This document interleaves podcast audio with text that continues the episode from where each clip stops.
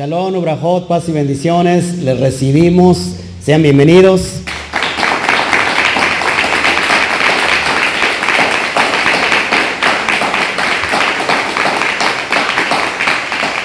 Pues nos da mucho gusto tenerlo en casa, cielos abiertos, ministerios en su casa. Bueno, pues hoy vamos a tocar un tema muy importante, muy interesante, que yo creo que les va a servir a muchos de ustedes. Y, y más que nada lo estoy haciendo porque la mentira cada día aumenta y aumenta y aumenta. Entonces nosotros estamos muy interesados en que la verdad se llegue a conocer. Yo a, este, a esta enseñanza, a ese estudio, le he llamado pruebas bíblicas contundentes que demuestran que sigues en Roma. Hoy te voy a mostrar pruebas eh, que te van a hacer pensar a ti que me estás viendo del otro lado de la cámara.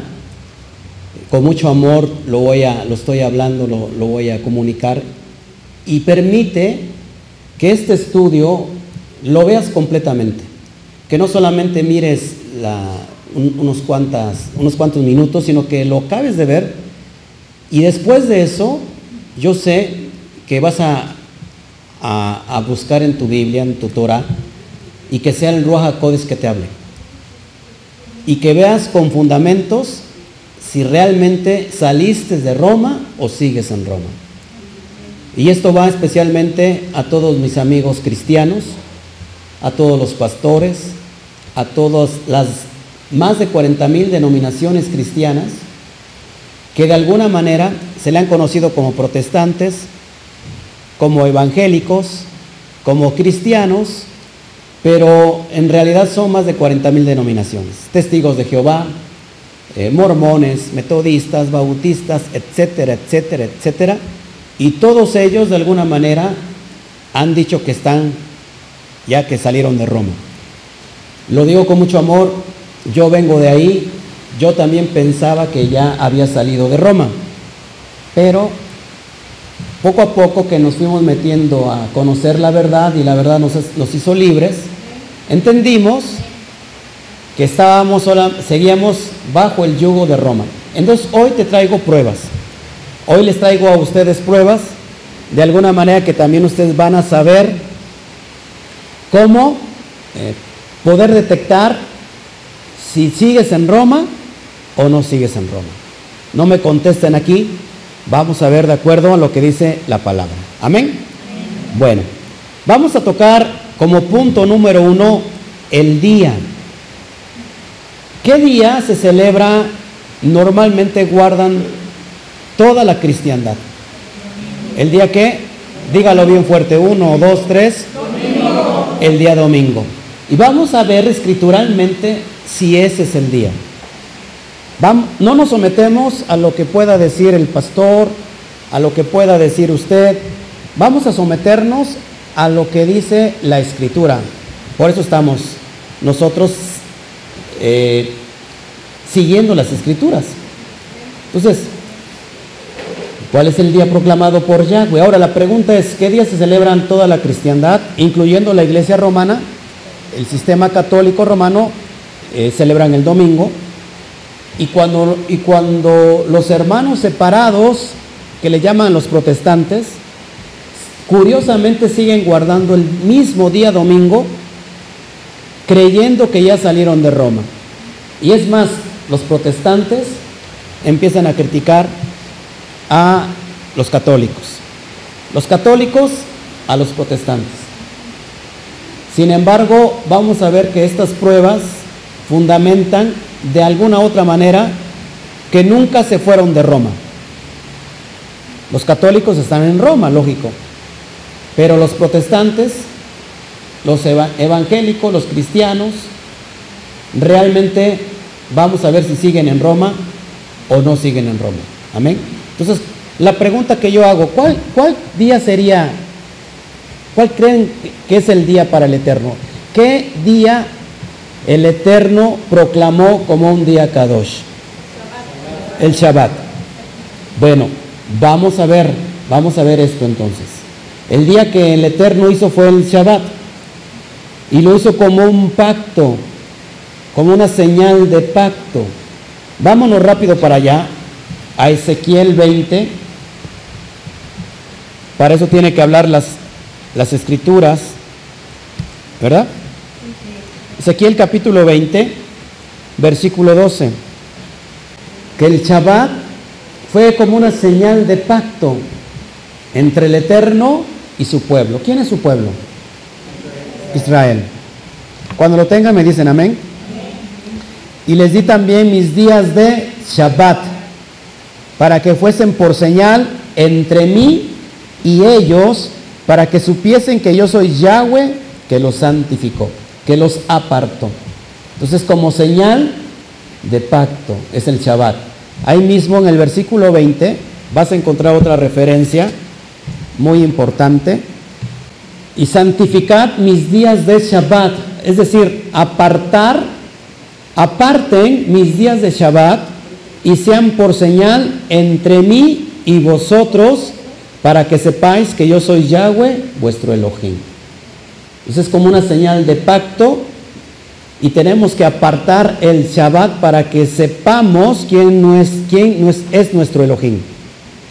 ¿Quién es nuestro Elohim? Yahweh. Amén. Entonces, número uno es por señal. Vamos a ver qué dice Éxodo, Shemot, capítulo 31, versículo 13. Puedo hablar mucho, mucho tiempo del Shabbat, solamente del Shabbat, pero bueno, solamente voy a tomar, si me da tiempo, la primer prueba bíblica que va a demostrar si estás en Roma o, o ya saliste de Roma. Éxodo 31, 13 dice así. Tú hablarás a los Bene Israel diciendo, en verdad vosotros guardaréis mis días de Shabbat. ¿Porque qué? Porque es señal entre mí y vosotros por vuestras generaciones, para que sepáis que yo soy Yahweh que os santifico. Así que guardaráis el día de reposo, el día de Shabbat, porque santo es a vosotros.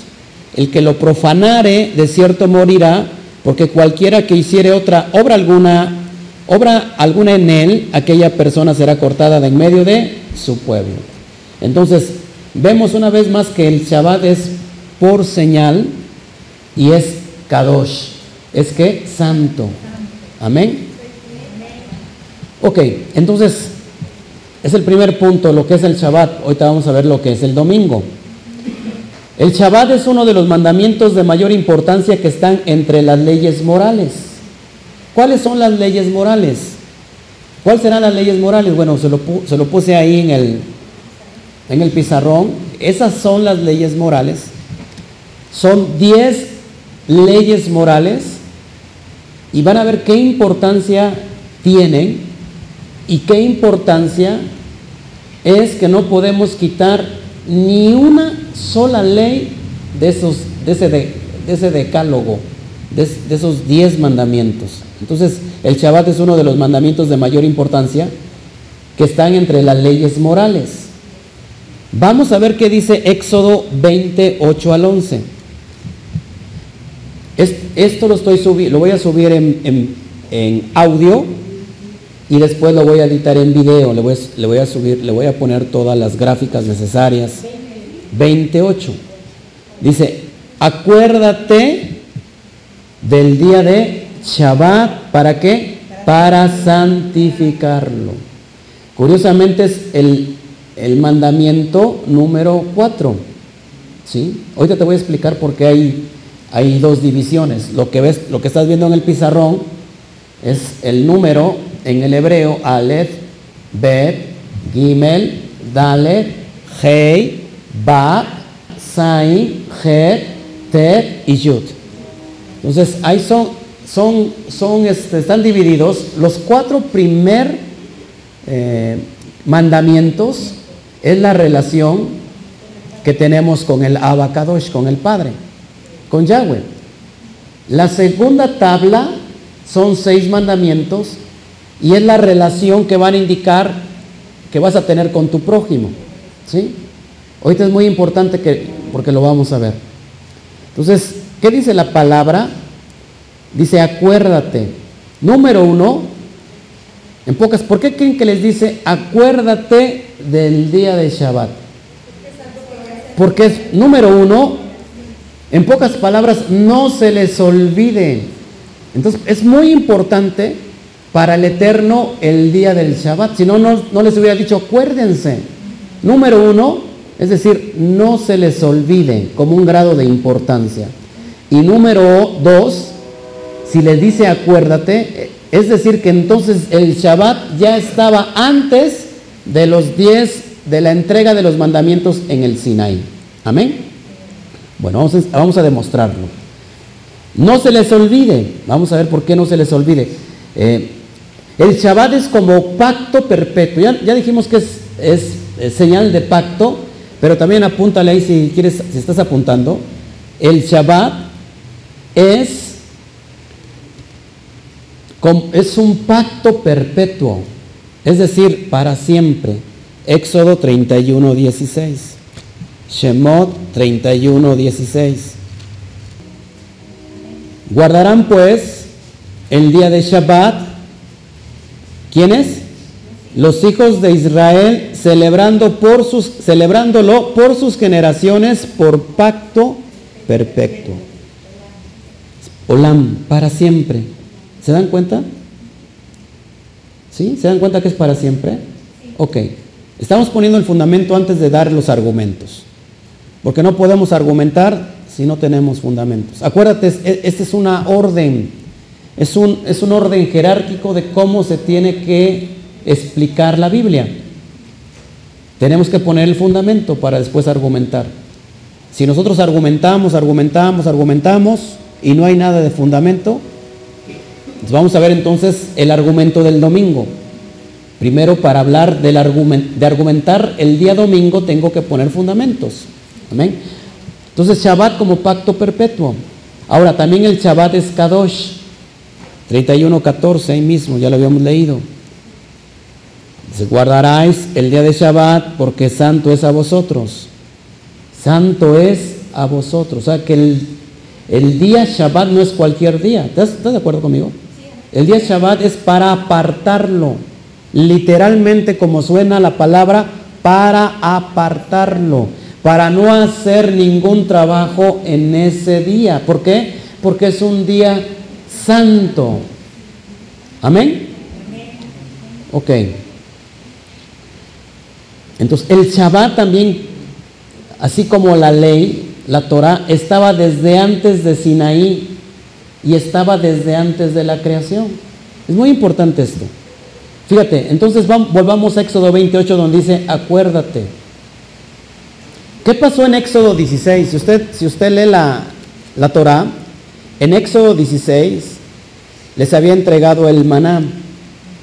¿sí? Se habían quejado de que tenían hambre. Todo el capítulo 16 habla del maná.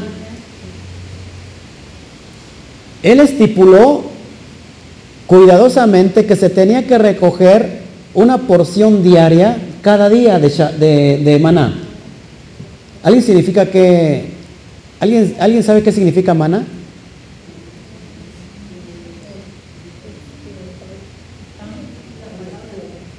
¿no?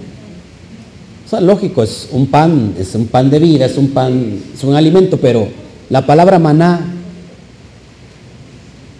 ¿no? Apúntelo. Significa, ¿qué es eso?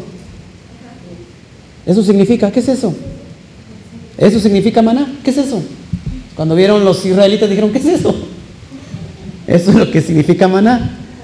Sí, realmente es un pan, y les dijo que, tiene, que tenían que todos los días recoger el maná, lo que iban a consumir para ese día. Que no guardaran nada para el otro día porque se pudría, el día se echaba a perder. Y que solamente en el día viernes tenían que recoger dos porciones, doble porción. Y ese día lo que iba a sobrar para el otro día no se iba a perder, no se iba a echar a perder porque el otro día era Shabbat y no podían recoger nada. Ahora la pregunta es, ¿cómo les estaba diciendo del Shabbat si en Sinaí le entrega las leyes, los mismos mandamientos, incluyendo el Shabbat?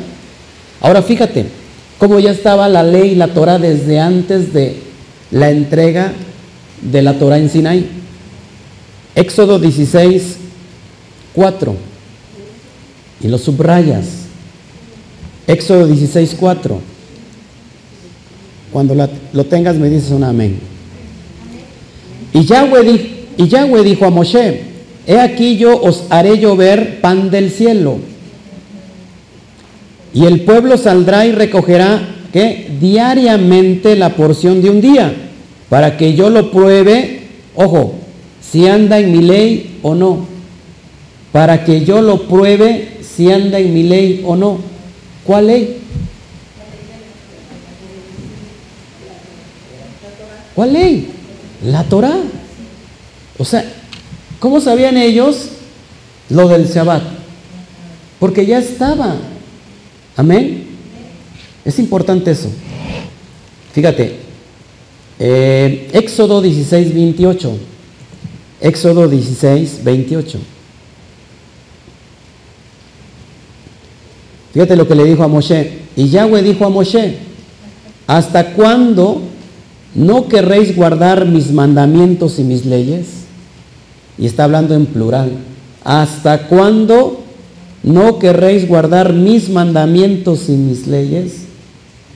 ¿Cómo está eso, pastor?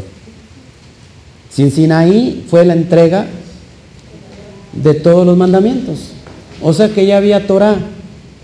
Y por supuesto el Shabbat se guardaba. ¿Todos aquí? Entonces el Shabbat ya estaba desde la creación. El Shabbat ya estaba desde la creación. Vamos a ver Génesis capítulo 2. Hoy vamos a usar mucha Biblia, ¿eh? mucha Torah. Le digo porque algunos no, si traen todos Torah. Bueno, esto apréndaselo por favor, porque son fundamentos poderosos para saber si tenemos que guardar el Shabbat o el domingo. ¿Sí? De hecho, en Éxodo 16, 29 continúa exhortando hacia el Shabbat. ¿Sí? Sí, lógico. De Éxodo 20 se entrega ya las, las leyes. Y ya después de Éxodo 20 siempre va a estar hablando del Shabbat. Pero lo importante aquí que antes, como les dice, acuérdense, es que algo muy importante para que te diga, oye, acuérdate, no se te vaya a olvidar. O sea que ya te lo había dado antes. Ahora fíjate que el Shabbat estaba desde la creación. No tengo tiempo para enseñarte un midrash para poderte decir que Eva, Adán y Eva guardaron Shabbat. Pero vamos a ver, por ejemplo, mira, capítulo 2 de Génesis, del 1 al 2, dice así, fueron pues acabados los cielos y la tierra y todo el ejército de ellos. Y acabó Elohim el día séptimo ¿Cuál es el día séptimo? El Shabbat. La obra que hizo y reposó el día séptimo de toda la obra que hizo. Ojo aquí. Si el Eterno, que es el Eterno, guardó Shabbat y reposó Shabbat, pues cuánto más tú y yo. ¿No? Volteate del junto y tú quién eres. ¿No? ¿Y tú quién eres? ¿Eres más que Elohim? Dile, ¿eres más que Elohim? ¿Verdad que no? A veces nos, nos causa, este, nos, ¿cómo se llama? Nos, nos hace sentir incómodo, pero es que la palabra incomoda. Se, se, ponen a pensar si el Eterno, ¿qué es el Eterno? que es el creador de los cielos y de la tierra? Él terminó toda su obra el séptimo y él descansó y reposó. ¿cuánto más nosotros? Ojo, nosotros no guardamos Shabbat. Se lo digo a los, a los, a los hermanos cristianos, nosotros no guardamos Shabbat. El Shabbat nos guarda a nosotros. algunos hasta le brillaron los ojitos, dijeron, guau, guau, ya no vamos a guardar Shabbat. Nosotros no guardamos Shabbat, el Shabbat nos guarda a nosotros de no asimilarnos. Yeshua dijo, porque el hombre no se hizo para el Shabbat, sino el Shabbat se hizo para el hombre. Y el Adón es el dueño del Shabbat. ¿Sí? Entonces, es un reposo. Sigo leyendo. Ahora, fíjense. Sobre la misma ley, sobre la Torah, por ejemplo, la Torah en Levítico que habla de alimentos, animales puros y animales impuros. ¿Cómo Noah sabía esto? mucho tiempo antes que el Eterno diera sus leyes. Vamos a ver Génesis 7.2. Gracias papá, ya se está acabando la, calmando la lluvia. Génesis 7.2. Y es que a veces tenemos que hacernos preguntas lógicas. La Torah estaba desde antes. ¿Qué dice? De todo animal limpio tomarás siete parejas, macho y, y, sus hembras. Más de los animales que no son limpios, una pareja, el macho y su hembra. ¿Qué nos habían dicho en la escuela dominical? Solamente que, que Noé había tomado una pareja de cada animalito. Fíjate acá que dice, tomarás siete parejas de los animales limpios, de los animales que no son inmundos, y de los demás, una pareja. ¿Cómo sabía Noah? Pregúntate, ¿cómo sabía Noah sobre las leyes de los animales que son puros e impuros? Si eso no vino mucho tiempo después. ¿Otra? ¿Qué dicen los, qué dicen los amigos cristianos? Nosotros ya no guardamos la ley porque nosotros venimos de Abraham y la ley fue dado al pueblo de Israel por, a través de Moshe. Pero nosotros, Abraham, Abraham no tenía Torah no guardó la ley y nosotros venimos de Abraham. Pues qué tremendo decirles que Abraham guardó la Torah. Vamos para allá. Génesis 26. Génesis 26. Versículo 5. 26 de Génesis, versículo 5. Por cuanto oyó Abraham mi voz, y guardó mi precepto, mis mandamientos, mis estatutos y mis leyes. ¿Cómo así? Lo vuelvo a leer. Por cuanto yo Abraham mi voz y guardó mi precepto, mis mandamientos, mis estatutos y mis leyes.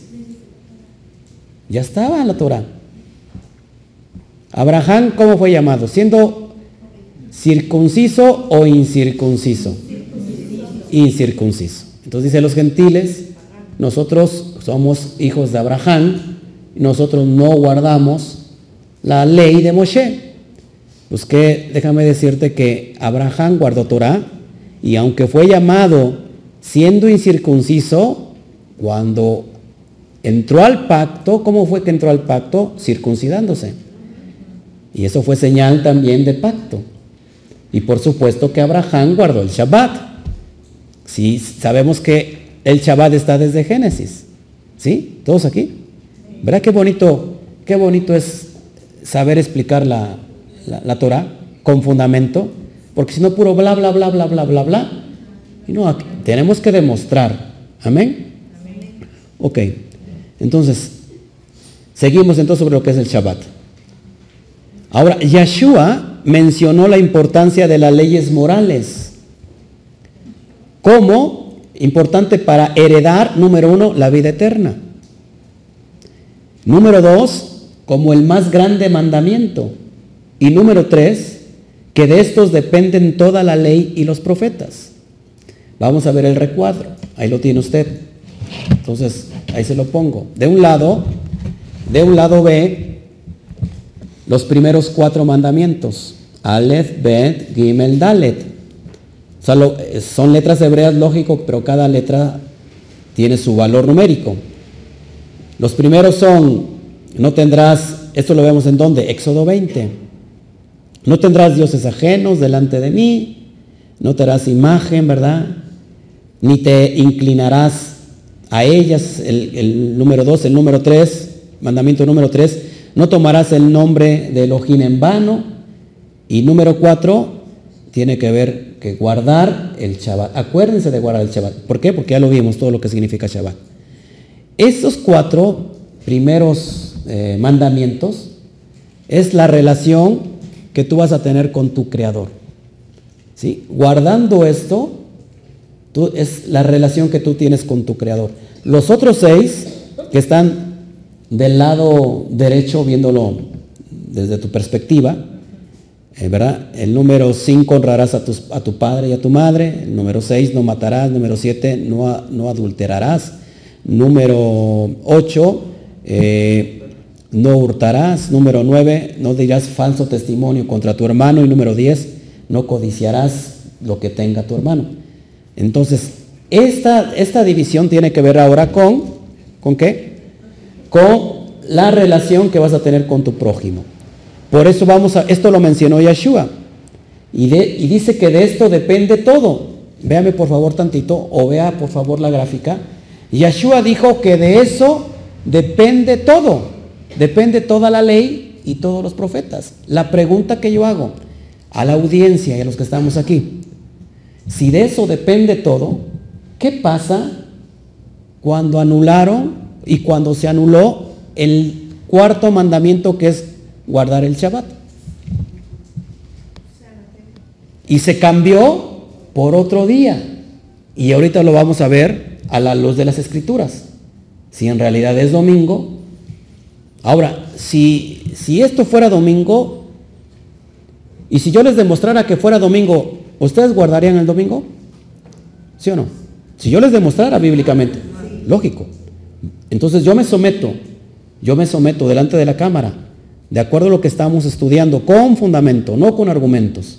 Con fundamento, si es el día domingo, entonces yo me comprometo a guardar el día domingo. Los gentiles están obligados a guardar los pactos. Los gentiles están obligados a guardar el Shabbat.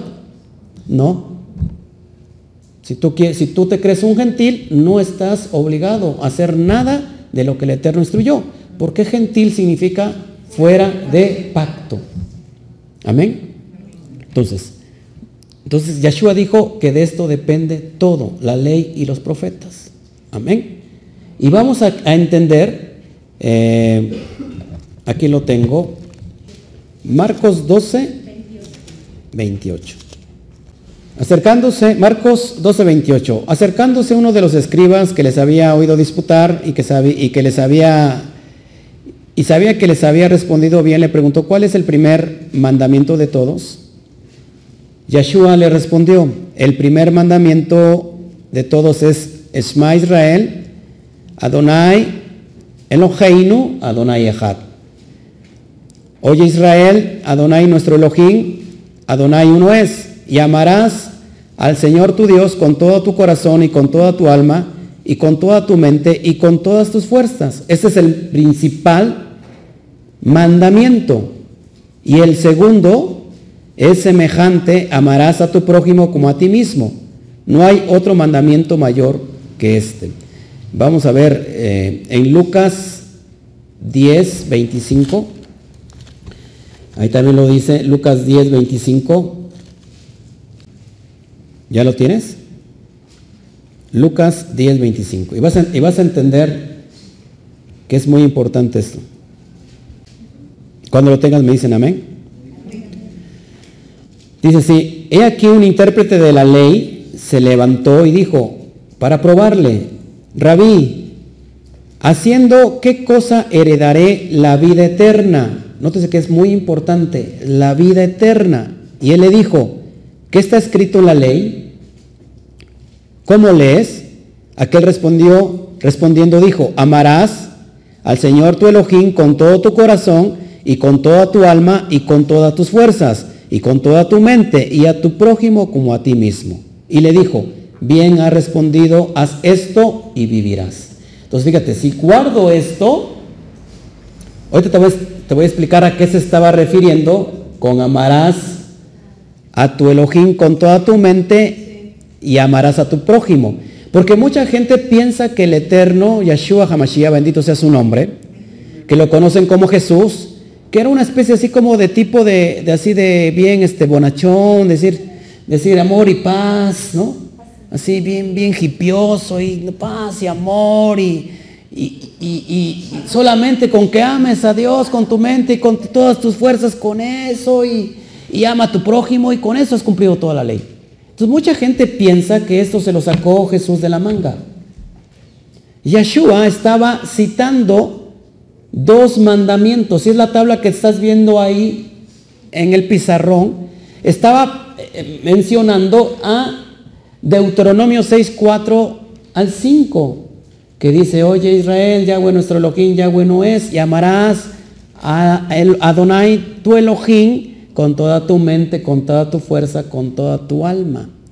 Eso estaba citando. Es, el Eshma es una recitación, una proclamación de la perspectiva hebrea que todo judío recita. Es como la alma mater, es como la columna vertebral del Evangelio. El Eshma. Ahora, y, y cuando dice amarás a tu prójimo, ¿de dónde se está sacando esto?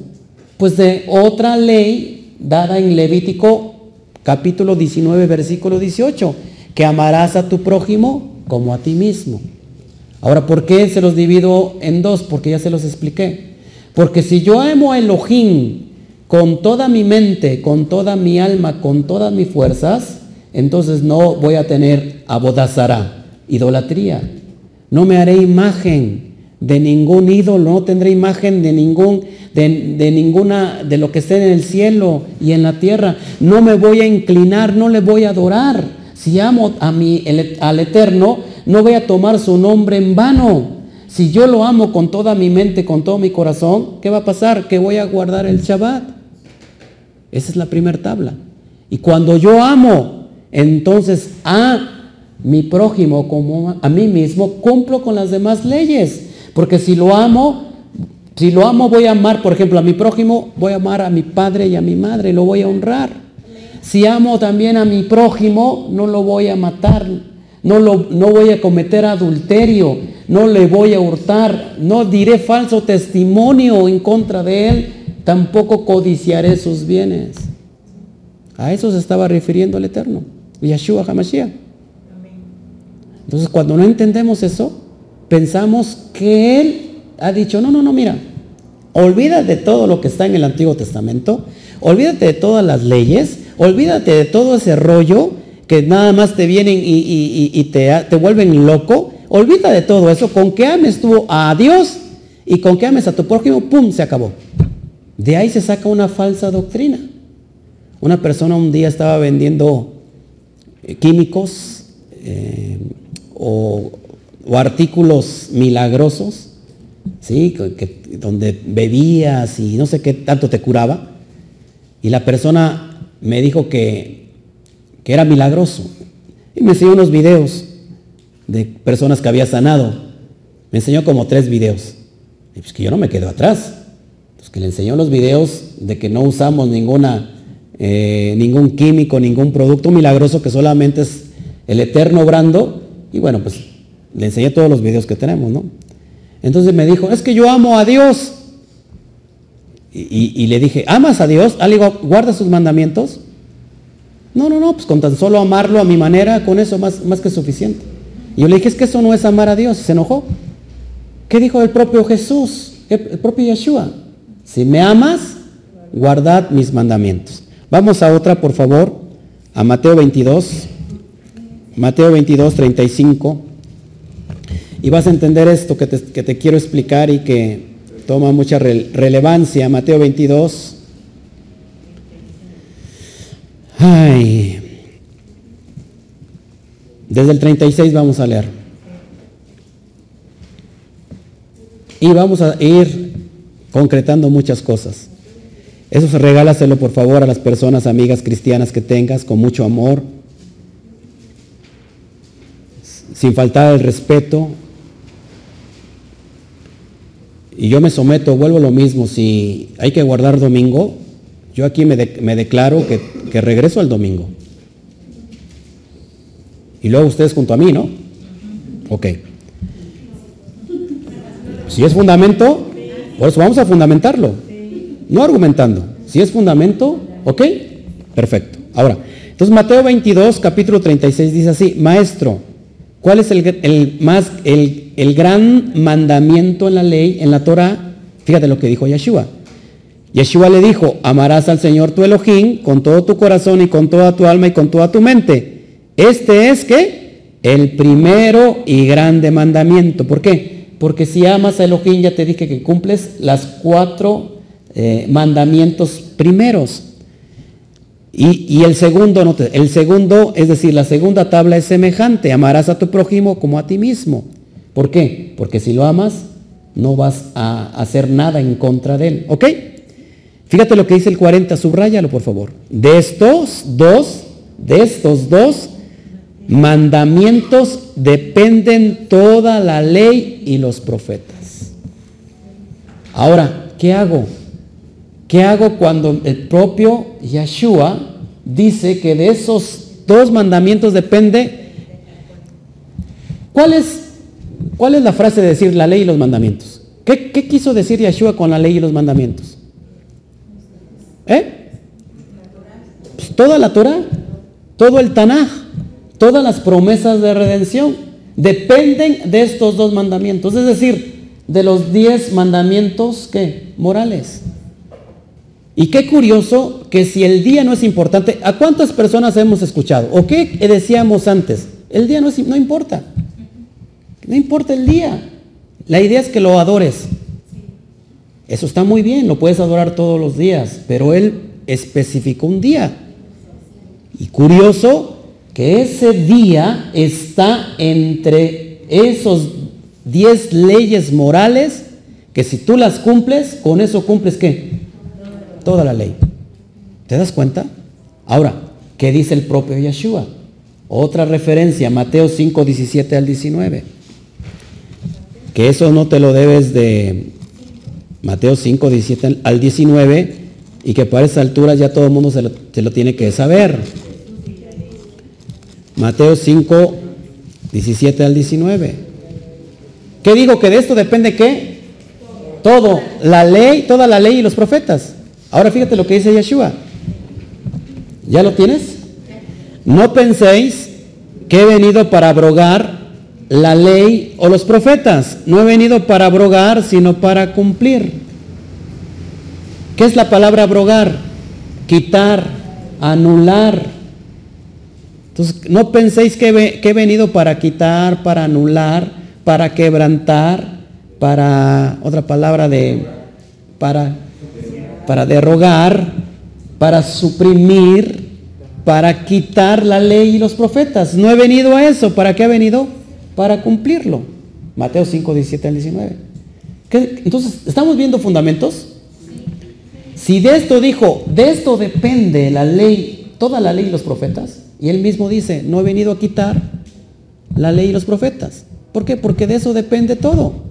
Y curioso está que de dentro de eso, que de, de esa totalidad, está el día. Y si está un día, es porque es importante. O sea que no puedo adorar un domingo. Sí. Lunes, martes, miércoles, todos los días. Pero ¿cuál día tengo que guardar? No según yo, no según San Oscar. Según qué? El fundamento que estamos viendo. ¿Ok? Seguimos entonces. Ahora, Pablo igual mencionó este tópico que está mencionando Yeshua. Pablo igual lo mencionó. Es impresionante que esto pase de noche para muchos, muchos hermanos. Romanos 3:31. El mismo Rab Shaul, al apóstol Pablo, mencionó este mismo tópico que está mencionando Yeshua, nuestro Mashiach. Romanos 3:31. Bueno, que, tengo muchos, muchos textos, pero no voy a, a todos, si no, no acabo. Romanos 3:31, por favor, búsquelo, subráyelo. Cuando lo tengan me dicen amén. Luego por la fe invalidamos la ley en ninguna manera, sino que confirmamos la ley. Pablo está mencionando este mismo tópico. Yeshua dijo, no ha venido a abrogar la ley. Pero muchos dicen, es por la fe, solamente por la fe en Mashiach. ¿Y qué significa la, la frase por la fe Mashiach? Pues la fe Mashiach es que él obedeció precisamente toda la ley. Y Efesios dice que fue obediente hasta la muerte y muerte de cruz. Eso, a eso se trata. Y Pablo dice, no, no venimos. Por la fe no invalidamos la ley, sino que, sino que la confirmamos la ley. Amén. Entonces, ¿cuándo cambió Yahweh? Pregúntale al de junto, ¿cuándo cambió Yahweh? ¿Qué dice? Que Él nunca cambia. ¿Qué dice Santiago 1.17? Santiago 1.17. Vamos para allá. Dije que hoy vamos a usar mucha, mucha Torah, como que a muchos no les gusta. Santiago, que es Jacob 1.17. Dice así, toda buena dádiva y todo don perfecto desciende de lo alto, del Padre de las luces, en el cual no hay mudanza ni sombra de variación. Es decir, no cambia. ¿Qué dice Hebreos 13.8? Hebreos 13.8, vamos para allá. Cuando tengas me dicen amén. Yeshua HaMashiach es el mismo ayer y hoy y por los siglos.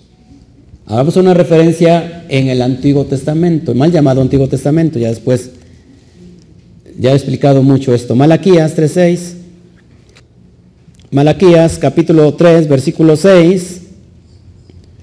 Ahí lo afirma el propio Yud Kei Bat el propio Eterno. Porque yo, Yahweh, no cambio. Por esto, hijos de Jacob, no habéis sido consumidos. ¿Qué dice el, Eterno? Que no cambia.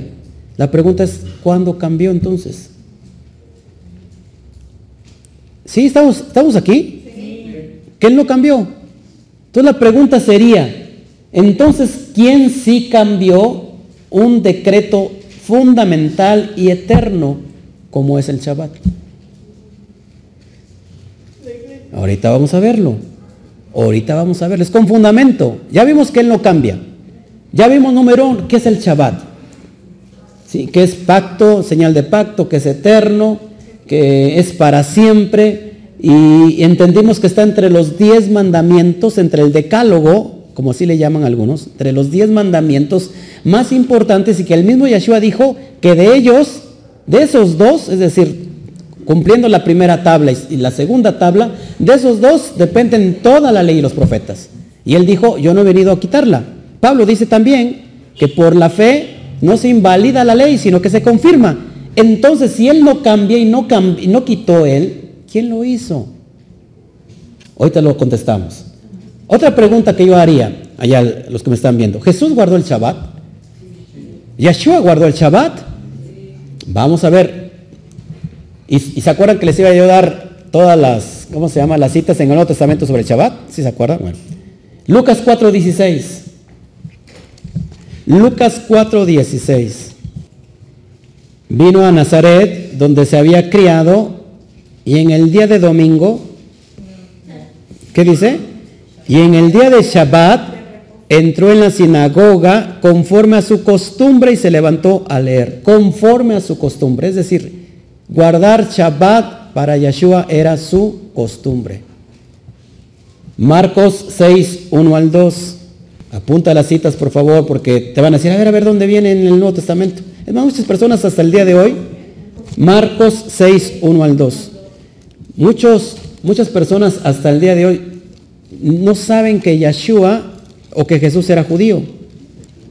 Muchos piensan que Jesús celebraba misas los domingos. No, de veras, nos reímos, pero es así. Jesús nunca celebró, al menos el Jesús que yo conozco, nunca celebró misa un domingo. Lo digo así por los que me están, los que estamos llegando, pero Yeshua, judío, circuncidado el octavo día, guardando toda la ley, él nunca celebró otro día que no fuera el Shabbat. Marcos 6, 1 al 2. Y salió Yeshua de allí y vino a su tierra. ¿Y le seguían qué? Sus discípulos. O sea que no solamente Yeshua, sino que sus discípulos guardaban Shabbat. Y llegado el día de Shabbat comenzó a enseñar en dónde? En la sinagoga. Y muchos oyéndole se admiraban y decían, ¿de dónde tienes este, estas cosas? ¿Y qué, y, y qué sabiduría es esta que le es dada? Y estos milagros que por sus manos son hechos. ¿Cuándo? ¿Qué día? Shabbat. ¿En dónde? ¿En la iglesia bautista? ¿En la iglesia pentecostal? En una sinagoga. Vamos a darte más. Marcos 1.21.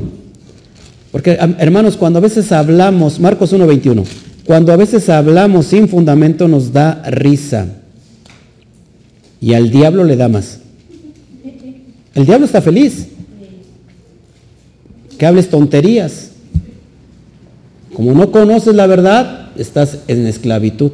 Marcos 1.21, otra cita más. Y entraron en Capernaum, donde, y los días de Shabbat, entrando en la sinagoga, enseñaba. O sea que Yeshua, ¿qué? Enseñaba en Shabbat. Amén. Lucas 4.31.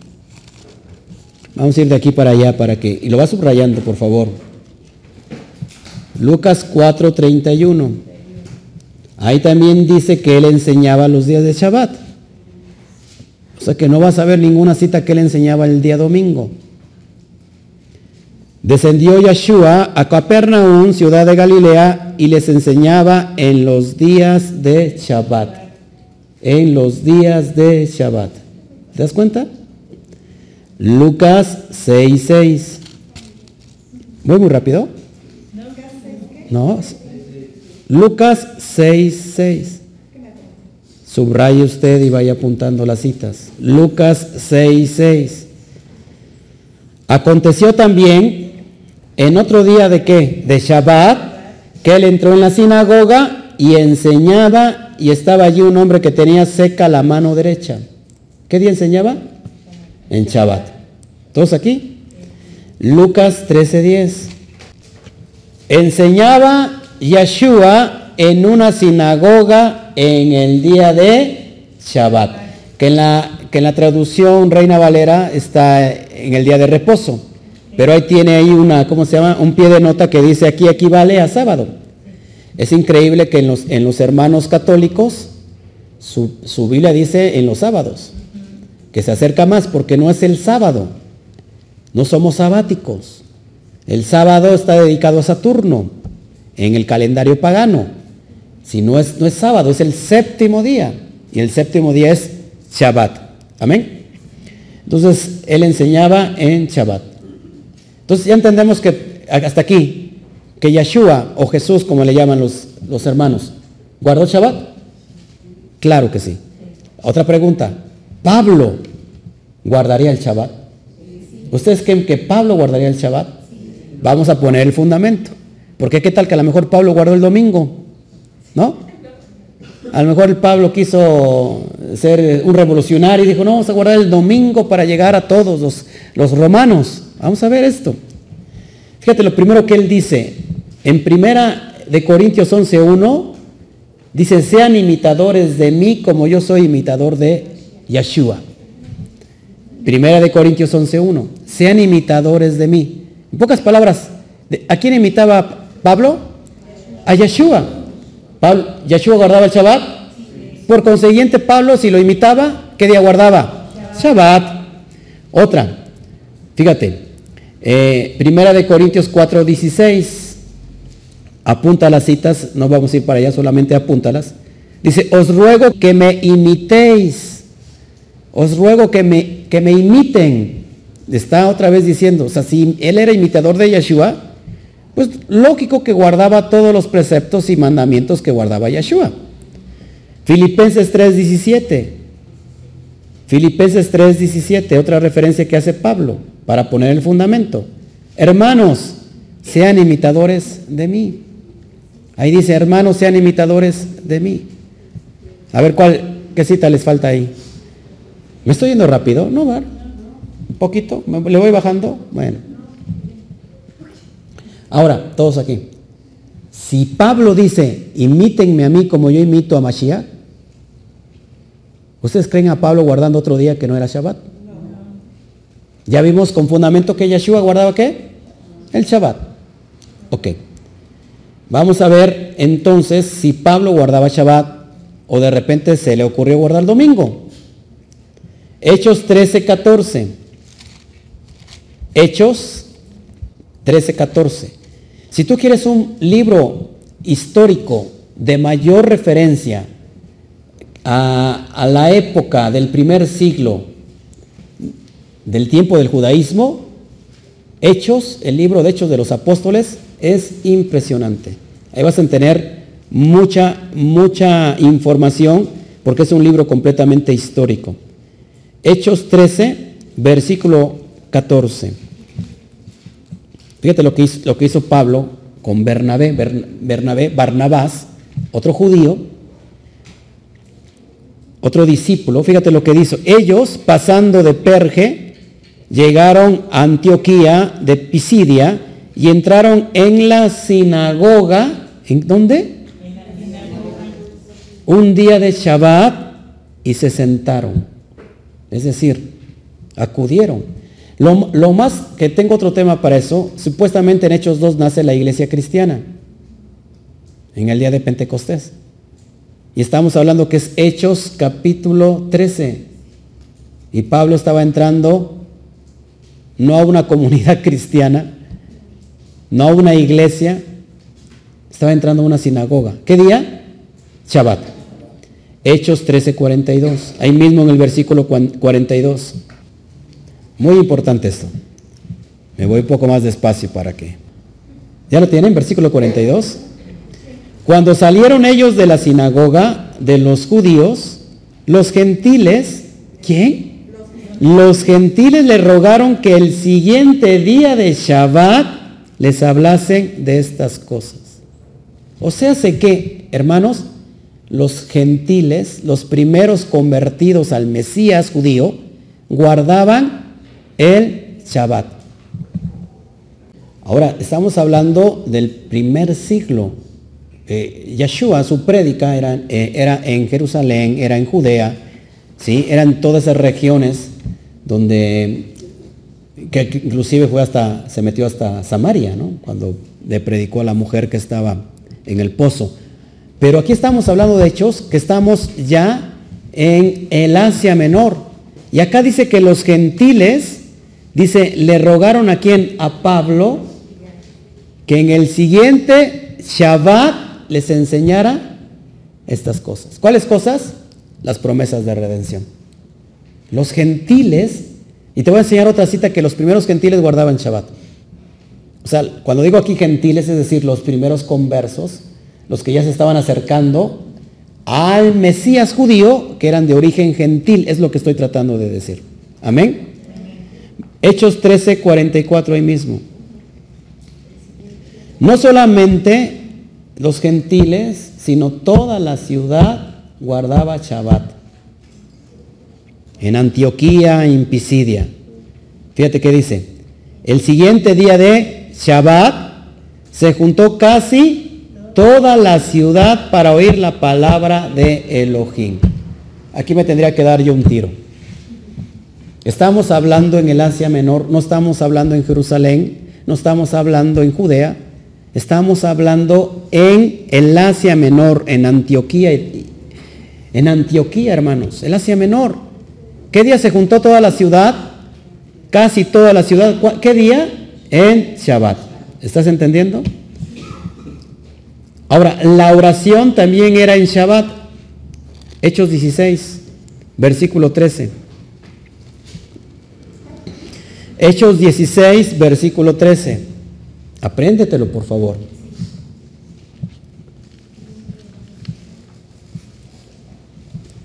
Y un día de Shabbat, ¿y un día de qué? De Shabbat salimos fuera de la puerta junto al río donde solía hacerse la oración y sentándonos hablamos a las mujeres que se habían reunido. ¿Qué día? Shabbat. ¿Qué día?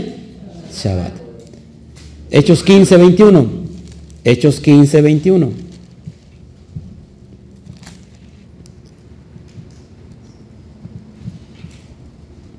Los primeros creyentes de origen gentil en el Mesías judío se congregaban en Shabbat.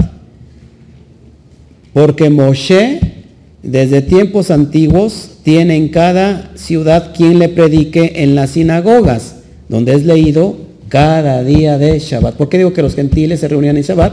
Porque todo el contexto de Hechos 15 es la reunión del 50, del año 50, el concilio del 50, donde se toman eh, ¿cómo se puede decir? Las riendas, ¿qué es lo que van a hacer con los nuevos gentiles creyentes en el, en el Mesías judío? Que, que Jacob, que Jacob el Sadig, el hermano menor de Yeshua, les dijo, no vamos a inquietarlo a los gentiles que se están acercando a creer en el Mesías judío, tan solo que ahorita se limiten de idolatría, del sexo ilícito, de, de sangre y de ahogado. Por el momento no le inquietemos. Cada día, cada día de Shabbat se les va a estar predicando la ley y va a entrar a su corazón y entonces por su propia cuenta van a empezar a guardar todos los mismos. A eso se está refiriendo. Hechos 17.2. Hechos 17.2. También la costumbre de Pablo era guardar Shabbat. Hechos 17.2. Y Pablo, ¿cómo qué? Como acostumbraba fue a ellos y por tres días de Shabbat discutió con ellos. Él acostumbraba a, la palabra acá discutir no es de que, es de que se pusieran a alegar. Discutir es interpretar. Él interpretaba la Torah, ¿qué día? Cada Shabbat. Él interpretaba Torah en Shabbat a los judíos y los gentiles. Vamos a ver Hechos 18.4. Hechos 18.4. Y discutía en la sinagoga todos los días de Shabbat, nótese, y persuadía a judíos y a griegos. O sea que los gentiles, cuando digo griegos, se está refiriendo a los gentiles que están convirtiendo, que se están acercando al Mesías judío. Usted ve que el domingo, que, es en domingo, ¿verdad que no? ¿Qué día es? Shabbat. Pero ¿por qué te congregas domingo? Si el domingo es el día, vamos a ver si es el día. Estoy sometido a prueba. Yo me someto que si es el día domingo, yo dejo de guardar el Shabbat y guardo el domingo. Pero tú que me ves, tú que me estás viendo, si te estoy demostrando con la palabra que el día es Shabbat, entonces tú tendrías que dejar de guardar el domingo. No le cambies. No le cambies de canal. Ahora, Pablo no solamente guardaba el Shabbat, sino guardaba todas las fiestas Kadosh, porque todas las fiestas Kadosh del Levítico 23, que no tengo tiempo para eso, son eternas. Fíjense, ejemplo, Shavuot. Shavuot, ¿alguien, ¿alguien sabe qué, es, qué, es, qué fiesta es Shavuot? ¿Cómo se le conoce entre el cristianismo? Pentecostés. Hechos 20, 16. Vamos para allá. Hechos 20, 16. Perdóname que estoy usando mucha Torah, pero es que si no pongo el fundamento, porque Pablo se había propuesto pasar de largo a Éfeso para no detenerse en, en Asia, pues se apresuraba para estar el día de Pentecostés, es decir, Shavuot, si le fuese posible en Jerusalén. ¿Por qué? ¿Por qué se apresuraba Pablo a llegar? Porque eran tres, era una de las tres fiestas que eran obligatorias, anuales para el pueblo de Israel. ¿Cuáles eran estas? Usted apunte la cita para que el que me está viendo, apúntelo Éxodo 23, 14. Éxodo 23, 14. Éxodo 34, 23. Éxodo 23, 14. Éxodo 34, 23. Y hace una referencia en, en, el segundo libro de Crónicas 8, 13. Segundo de Crónicas 8:13. Ahí dice que eran tres fiestas anuales. Por eso en, el Hechos 2 vas a ver que en el día de Pentecostés, en el día de Shavuot, había mucha gente que ha venido de todos los países de origen judío. Ya no tengo tiempo para explicar eso. Pero Shaul guardaba Shavuot. ¿Por qué pente? ¿Qué significa pente? 50. Por los 50 días de la entrega de la Torah, al número 50 era la entrega de la Torah, después de la salida de Egipto. Entonces la palabra, fíjense, este dato es muy importante, apúntalo por favor. Fíjate lo que dice, fíjense, apúntalo. La palabra Shabbat aparece 58 veces en el Nuevo Testamento, mal llamado Nuevo Testamento, y 91 veces en el Antiguo Testamento. 58 veces en el Nuevo Testamento y 91 veces en el Antiguo Testamento, con un total de 149 veces. en toda la Biblia, en, todo en toda la Torah. 149 veces la palabra Shabbat. ¿Como que no le parece que son varias? En el Antiguo Testamento 91 veces. En el Nuevo 58 veces. ¿Cuántas veces? 149 veces. En contraparte, la palabra domingo, ¿qué crees? La palabra domingo no aparece ni una sola vez en toda la Biblia. Ni una sola vez aparece la palabra domingo en toda la Biblia. Wow. Wow, dicen los hermanos, wow. ¿Qué pasa? Que la doctrina cristiana está suspendida solamente de unos alfilercitos, de unos alfileres. Pende de unos alfileres. ¿No le parece esto impresionante? ¿Por, qué hay tanto problema con el día? ¿Por qué hay tanta discusión con el día? Bueno, discusión porque entre, entre protestantes y católicos no hay diferencia ¿eh? en eso. Eh, en eso están de acuerdo. Y todas las demás denominaciones, 40 mil divisiones de ellas, están en lo mismo. Para ellos no hay problema. Solamente los sabáticos. Solamente ellos. Pero de ahí en fuera todos los demás dicen que es domingo. Pero resulta que no hay una sola referencia al día domingo. ¿No te parece como que tremendo? Pastor, ese es el día, ya nos explicó, dice el Padre. ¿El Padre ya les explicó? El sacerdote católico ya les explicó que, el domingo que no es el día, sino que es Shabbat. Wow. Wow. Ahora fíjese, el término que aparece en el Nuevo Testamento como el primer día de la semana, si tú dices primer día de la semana, ¿qué, concluyes? ¿Qué día es el primer día de la semana? Domingo. O sea que solamente, fíjate, son una, dos, tres, cuatro, cinco, seis, siete citas del Nuevo Testamento donde ellos por eso se agarran que es el día domingo. El primer día de la semana, el texto que dice, el término que dice primer día de la semana, en el griego es miatón sabatón. Te lo voy a poner ahí. Después lo vas a estudiar. Miatón sabatón. Esto se tradujo como el primer día de la semana. O sea que ni siquiera tiene que ver con domingo. Eso es en el griego, lo puedes buscar. De todos modos lo voy, a, lo voy a, pasar en pantalla. Fíjate, estas son las citas que dicen el primer día de la semana. Mateo 28.1, apúntalo. Y vamos, vamos para allá. Mateo 28.1. Por favor, me permiten que termine este, aunque sea esta parte, porque si no va a quedar inconcluso. Y es muy importante que tú a ver, hermanos, todos aquí, ¿qué dicen mis hermanitos cristianos? Es que celebramos domingo porque Jesús resucitó un domingo. Y yo tengo un estudio muy poderoso que se llama La Resurrección, bájala, está en YouTube, búscala así como La Resurrección, el día clave, Pastor Oscar Jiménez la bajas, y ahí te voy explicando eh, parte por parte la cronología de los días y el fundamento como te lo estoy mostrando hoy, y ahí vas a entender qué es el día que, cuál es el día que resucitó. Ahora, pero si hubiera resucitado el domingo, luego por eso, vamos a guardar entonces el domingo. Vamos a ver, Mateo 28.1.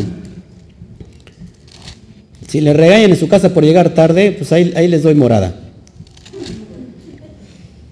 Sirve que nos quedamos todos aquí a acampar, ¿verdad? Fíjense, vamos a leerlo. Mateo 28.1. Pasado el día de Shabbat, al amanecer del qué? Del primer día de la semana vinieron María Magdalena y la otra María a ver el sepulcro. La palabra griega, subrayala ahí, para primer día de la semana es mía ton sabatón. ¿Qué significa mía ton sabatón? el primero de los sábados. ¿Cómo el primero de los sábados? ¿Qué tiene que ver el primero? Si, si la persona no, si no conoces tú el fundamento hebraico, si no conoces el contexto hebraico de las fiestas, no vas a entender que es el primer, que el primer día de los sábados. ¿Cuál es el primero de los sábados? Es la cuenta del Homer de la fiesta de Pesach. Después de Bikurim empiezas a contar a partir del primer gran Shabbat. aquí hay, controversias, unos dicen que a través del Shabbat semanal, otros dicen que a, través del gran Shabbat, el, Shabbat alto, se empieza a contar el primer Homer. El primer Homer significa un día, dos días, hasta contar 50 para llevar la cuenta del Homer y celebrar la fiesta de Shavuot o Pentecostés. Si no conoces esto, pues lógico, cuando tú le digas a la persona, acá dice el primero de los sábados, ¿se va a quedar qué? Como que le has dado un gancho al hígado y como que ya está a punto de noquearse. Ahora fíjate, en la Reina Valera 1573, aquí tenemos la Reina Valera, no les miento, estamos... Pero en la Reina Valera 1573, que lo voy a poner en la edición, en la pantalla, que es la, Biblia del oso, dice en el primero de los sábados. La víspera de los sábados que amanece para el primero de los sábados. Así está en la Reina Valera del oso. No dice domingo, primero de los sábados. Otra cita. Mateo, perdón, Marcos 16.2, que es exactamente lo mismo. Marcos 16.2. Es cuando María Magdalena y la madre de, Jacob y Salomé compraron especias aromáticas para ir a ungirle. Fíjate lo que dice el versículo 2. Y muy de mañana, el primer día de la semana, vinieron al sepulcro, ya ha salido el sol. En la Reina Valera 1573 dice el primero de los sábados. Y otra vez la palabra griega, miatón, sabatón. No se está haciendo referencia al domingo como tal. Por ejemplo, hermanos, los que estamos celebrando fiestas, Kadosh, el primero de los sábados puede caer entre semana, ¿sí o no? No necesariamente tiene que ser un Shabbat. Puede caer lunes, puede caer jueves, puede caer este, hasta domingo. No necesariamente cae exactamente en el mismo día. Pero aquí hace referencia, no hace referencia al día, sino hace referencia al primero de los sábados que se empezaba a contar para que se prepararan para la fiesta de Pentecostés.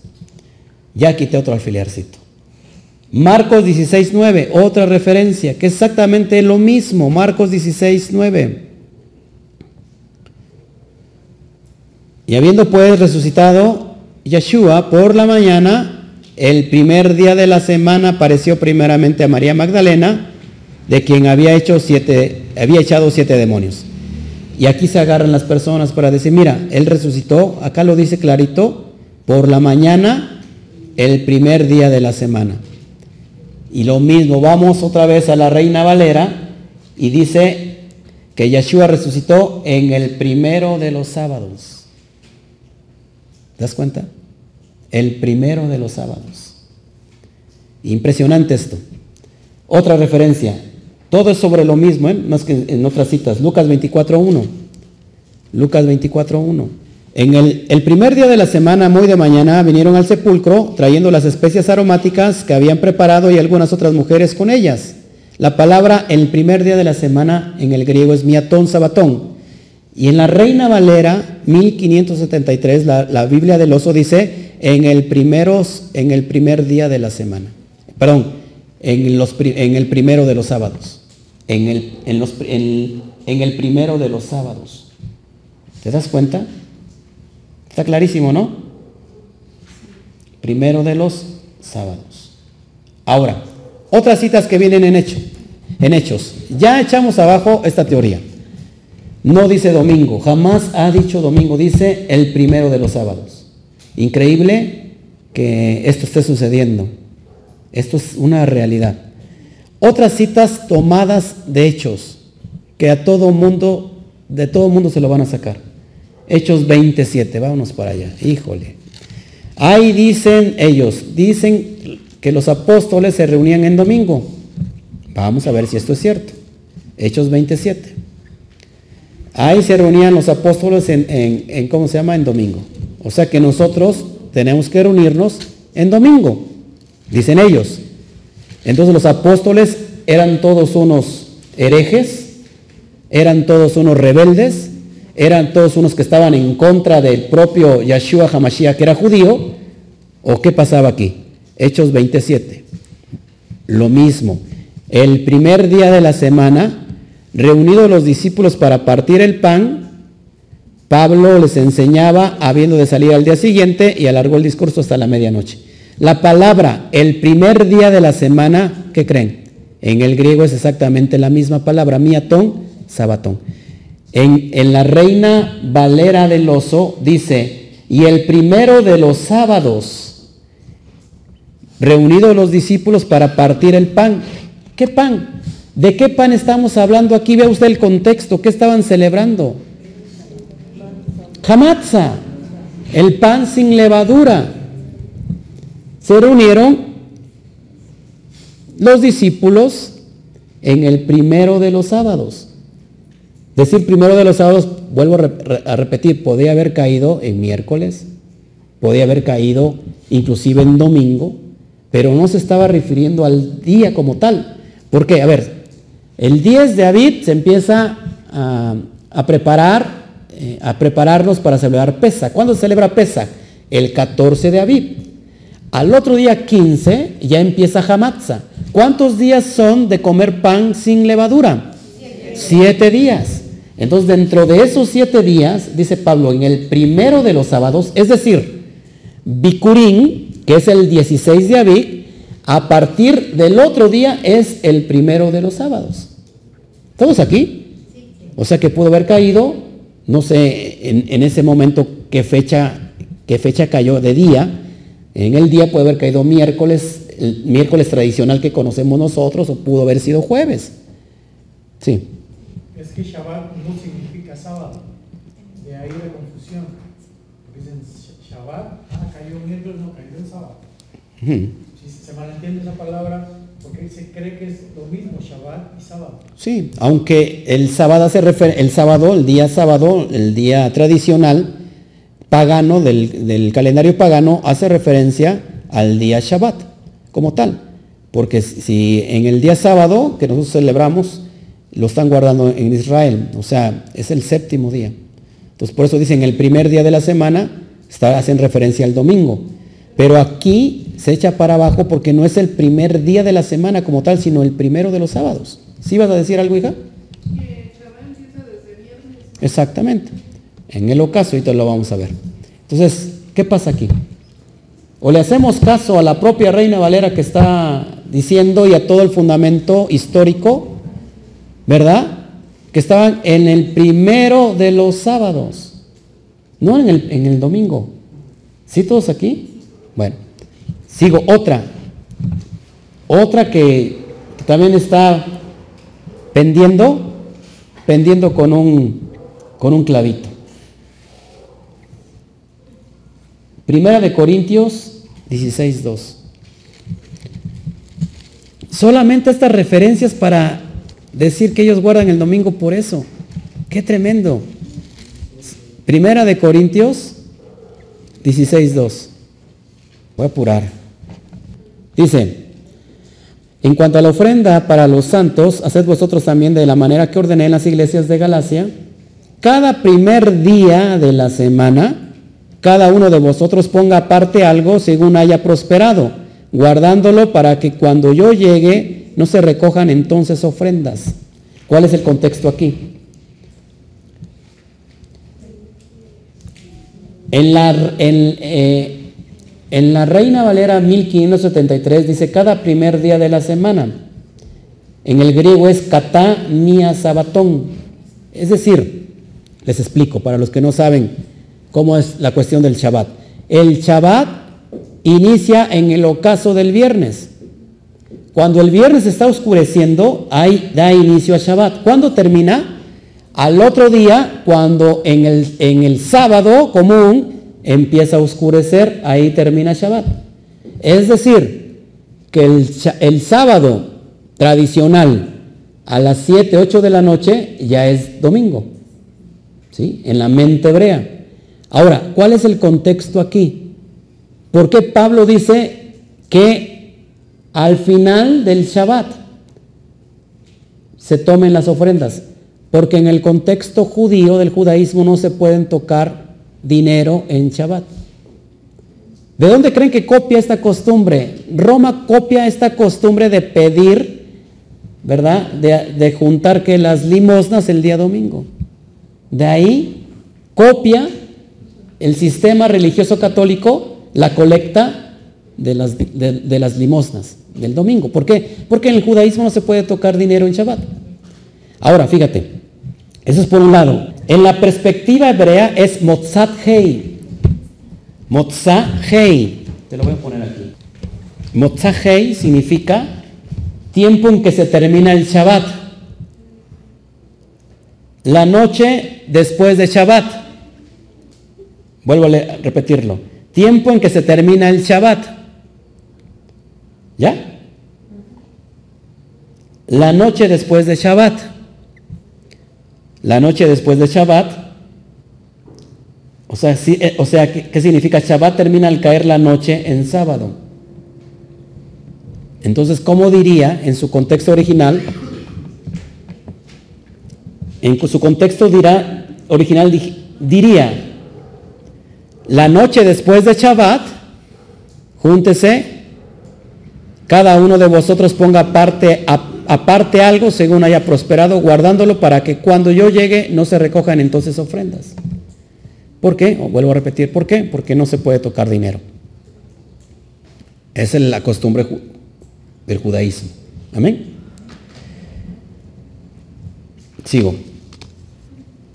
Entonces hasta aquí, a ver, míreme, hasta aquí ya vimos lo que es Shabbat, ya vimos que Shabbat cuántas veces aparece en toda la Biblia, y ya vimos que domingo como tal no aparece ninguna referencia. ¿Sí?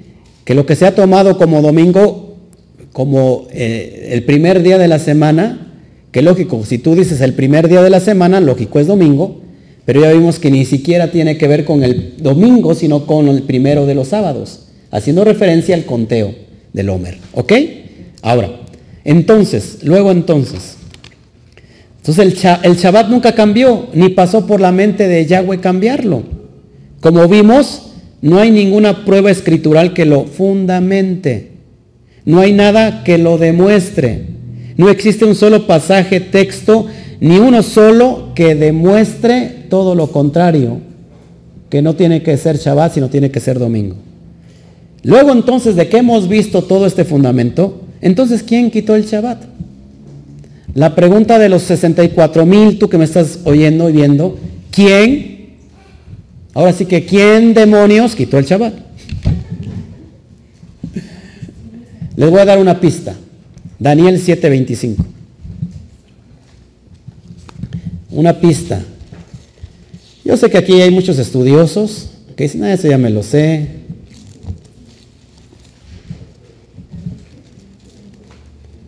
¿Qué pasa cuando, cuando nosotros, Daniel 7:25?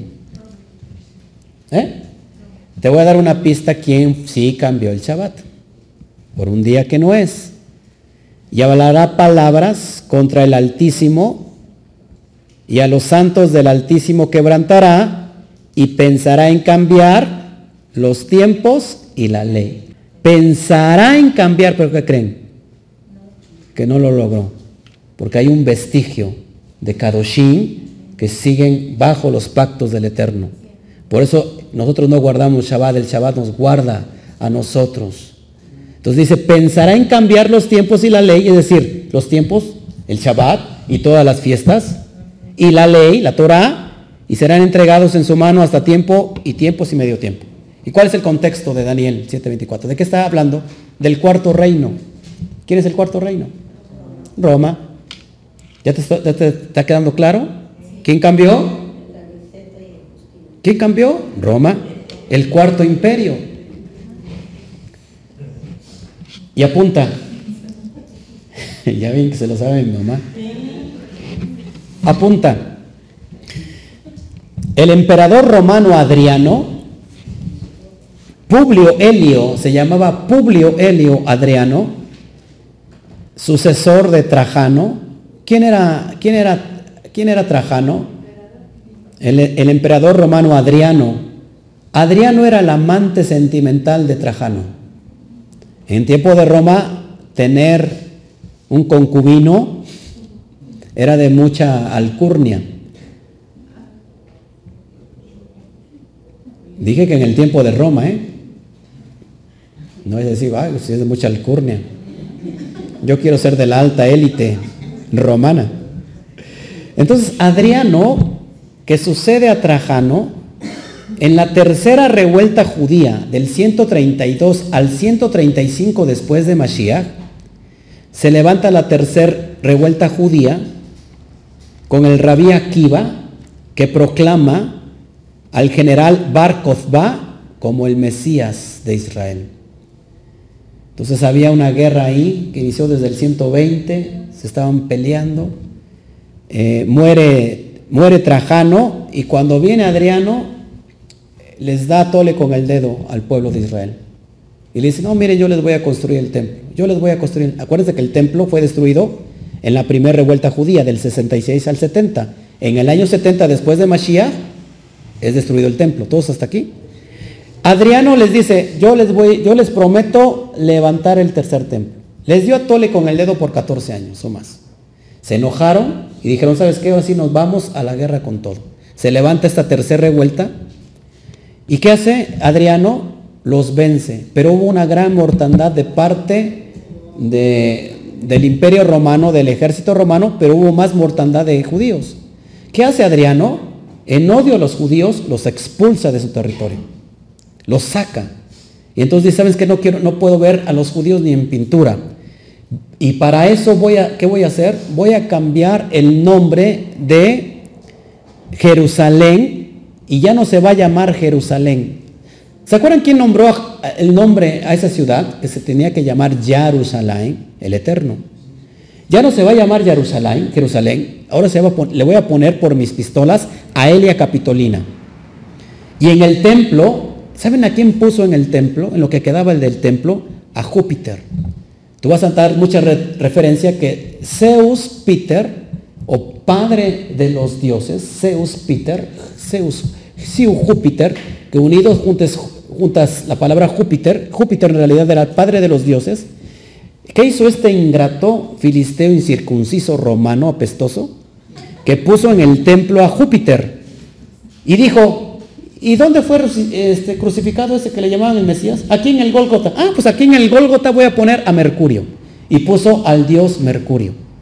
Entonces, Judea también le cambió el nombre. Y pregunta, ¿quién es el, enemigo acérrimo de los judíos? Y le dijeron, los filisteos. Ah, pongámosles Filistea, que en latín es Palestina.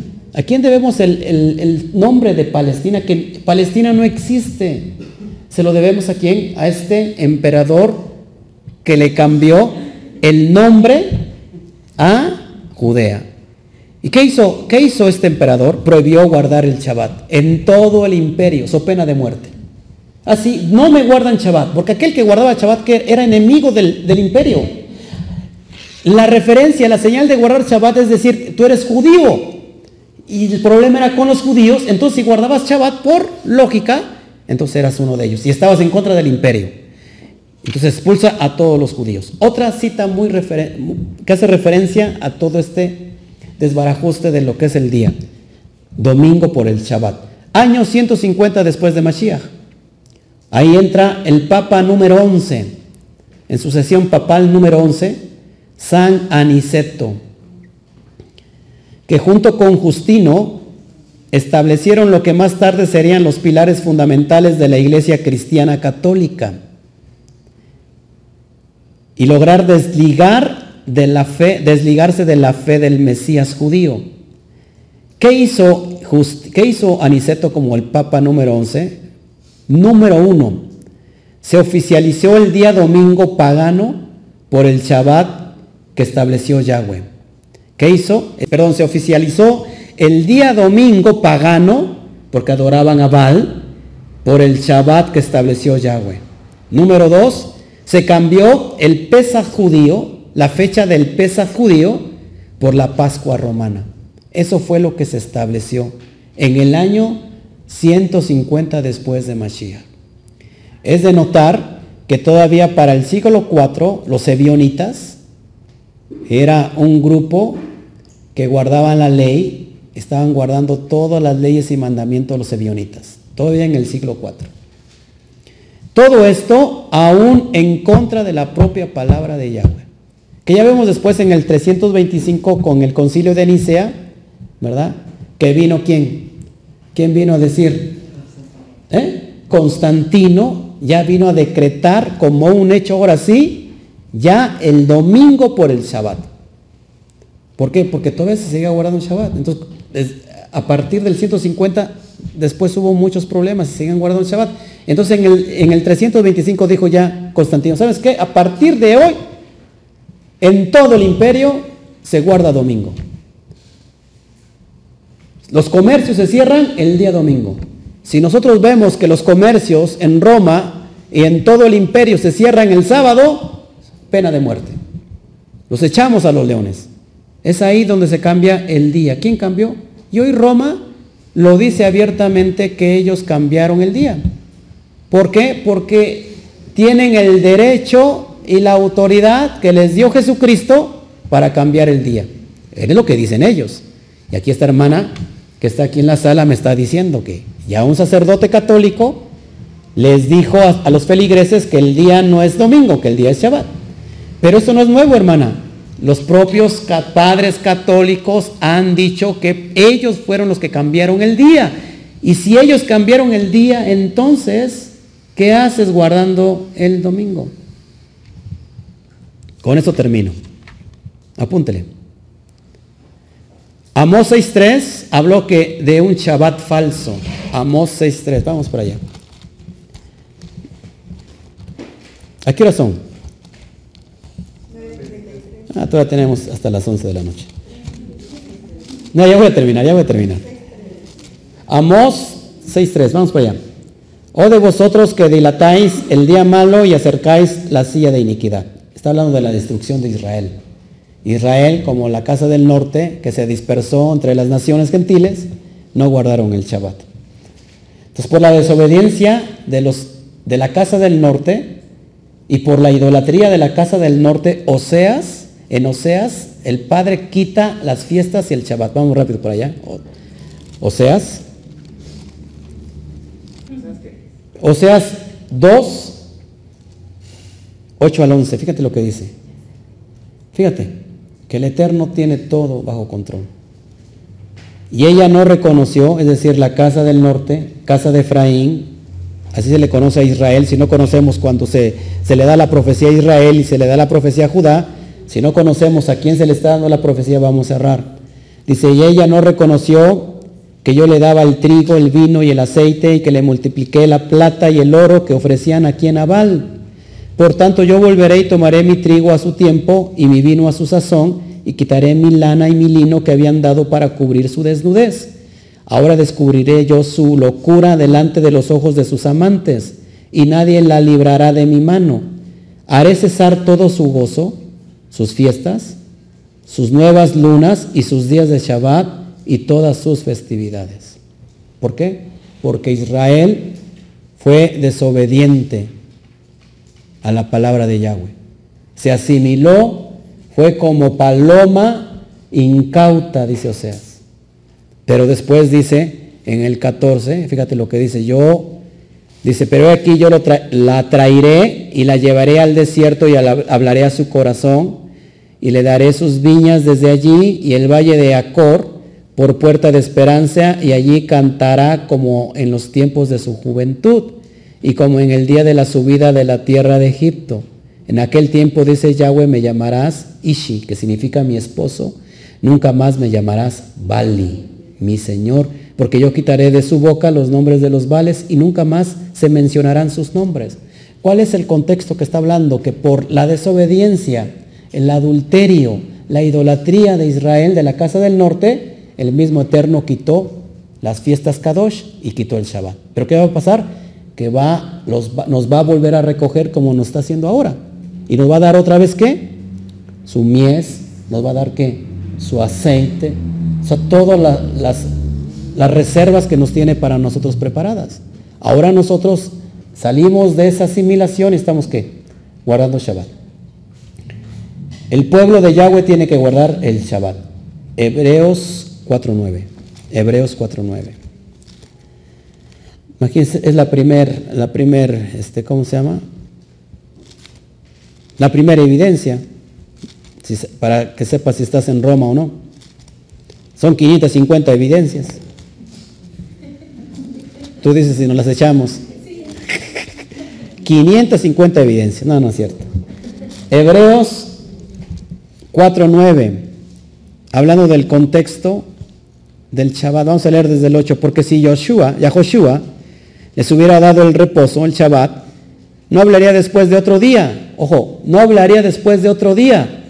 Por tanto, queda un reposo, un Shabbat para el pueblo de Elohim. ¿Quién es el pueblo de Elohim? ¿Quién es el pueblo de Dios, como dice aquí en Israel? ¿Para quién es el Shabbat? Para su pueblo. Éxodo 19:5. Si nosotros guardamos esos mandamientos, esos pactos, ¿qué va a pasar? ¿Qué va a pasar con nosotros? Fíjate lo que dice el Padre. El Abacadosh. Éxodo 19:5. Fíjate lo que te dice el Abba. Dice, pues ahora pues, si dierais oído a mi voz y, y guardarais mi pacto, vosotros seréis que mi especial tesoros sobre todos los pueblos, porque mía es toda la tierra. Amén. Entonces los hermanos allá dirán, los que me están viendo, no, no, pero es que eso es, la ley es para los judíos. Eso es para el pueblo de Israel. ¿Qué dice la propia Torah? Que una misma ley para el gentil y una misma ley para el judío o para el, natural. Números 15, 16, apúntalo, vámonos rápido para allá. Números 15, 16. Ya voy a terminar, ¿eh? son los últimos. Números 15, 16, para que sepas que solamente hay una ley, no las leyes noágidas. Los gentiles solamente con la ley de Noaj, es una mentira. ¿Ya lo tienes? 15, 16 de números. Una misma ley y un mismo decreto tendréis vosotros y el extranjero que con vosotros mora. ¿Una qué? Una misma ley. Número 15, 29. Más adelantito. El versículo 29 dice, el nacido entre los hijos de Israel y el extranjero que habitar entre ellos, una misma ley tendréis para, para el que hiciere algo por hierro. Éxodo 12:49. Éxodo 12:49. Cuando lo tengas me dicen amén. La misma ley será para el natural, es decir, para el, para el israelita y para el extranjero que habitare entre vosotros. Si algún extranjero, ¿cuántos, cuántos eh, salieron, cuántos extranjeros salieron, cuántos egipcios salieron con, con Israel? Muchos. Y era una misma ley para los dos, ¿sí? Tanto para el natural como para el extranjero, que habitare entre ellos. Y último, Levítico 24, 22. Levítico 24, 22. Un mismo estatuto tendréis para el extranjero, es decir, para el gentil, como para el natural, como para el israelita, porque yo soy Yahweh, vuestro Elohim. Entonces, ¿a quién le vamos a hacer caso? ¿A Yahweh o a los hombres. Hazle caso a Yahweh y no le hagas caso a tu pastor si es que está mal. Si tu pastor te está enseñando de acuerdo a, cosas, argumentando sin fundamentos, tienes que hacerle caso a Yahweh. Y la, con esta pregunta termino. La pregunta de los 64 mil. ¿Cuántos creen en el regreso del Mesías judío? ¿Cuántos creen en el regreso de Jesús, tú que me estás viendo y oyendo? Todos. ¿Cuántos creen que Él va a venir a gobernar y a reinar por mil años? Ahora, la pregunta de los 64 mil sería, si tú crees en el regreso del Mesías, sí. Si tú sabes que va a gobernar Jesús mil años, si, si también lo reconoces, la pregunta sería, ¿qué día, qué día nos va a congregar? ¿Domingo? Vamos a ver y con eso termino. Isaías 66. Como digo una cosa, digo otra. Versículo 22 y con eso termino, por favor. Si Yeshua viene y, va a reinar la segunda venida, ya como el león de la tribu de Judá, va a venir a, a gobernarnos mil años, ¿qué día es? ¿Qué día nos va a congregar? 22 dice, porque como en los cielos nuevos y la nueva tierra que yo hago, hago un paréntesis aquí. ¿Con qué inicia el Génesis? Con la creación de los cielos y de la tierra. ¿Con qué termina eh, el Nuevo Testamento? En Apocalipsis termina con cielos nuevos y tierra nueva. Está hablando ya del tiempo postrero. Que, que, yo hago permanecerán delante de mí, dice Yahweh, así permanecerá vuestra descendencia y vuestro nombre. Y de mes en mes, y de día de Shabbat en día de Shabbat, vendrán todos a adorar delante de mí, dijo. No hay otro día más que el Shabbat. Entonces, hermano, si, si eres responsable de tu creencia, si eres responsable y crees que estas son las palabras inspiradas por el Ruach Kodesh a los hombres y que ha pasado de generación en generación, que este libro es su palabra, que esta es la verdad y esta verdad nos hará libres. Y si de acuerdo a la verdad ya te fundamenté que no existe ni un solo argumento válido que indique que el día es el Shabbat, que, perdón, que indique que el día es el domingo, sino todo lo contrario, que el día es el Shabbat, entonces bajo esta evidencia te podrás preguntar, te podrás contestar tú mismo. Si estás guardando otro día que no es el, que no es el Shabbat, si estás guardando el domingo, es evidencia. Y si Roma fue quien impuso el día, entonces la, respuesta sería que esto es evidencia que tú sigues estando en Roma. Muchas gracias.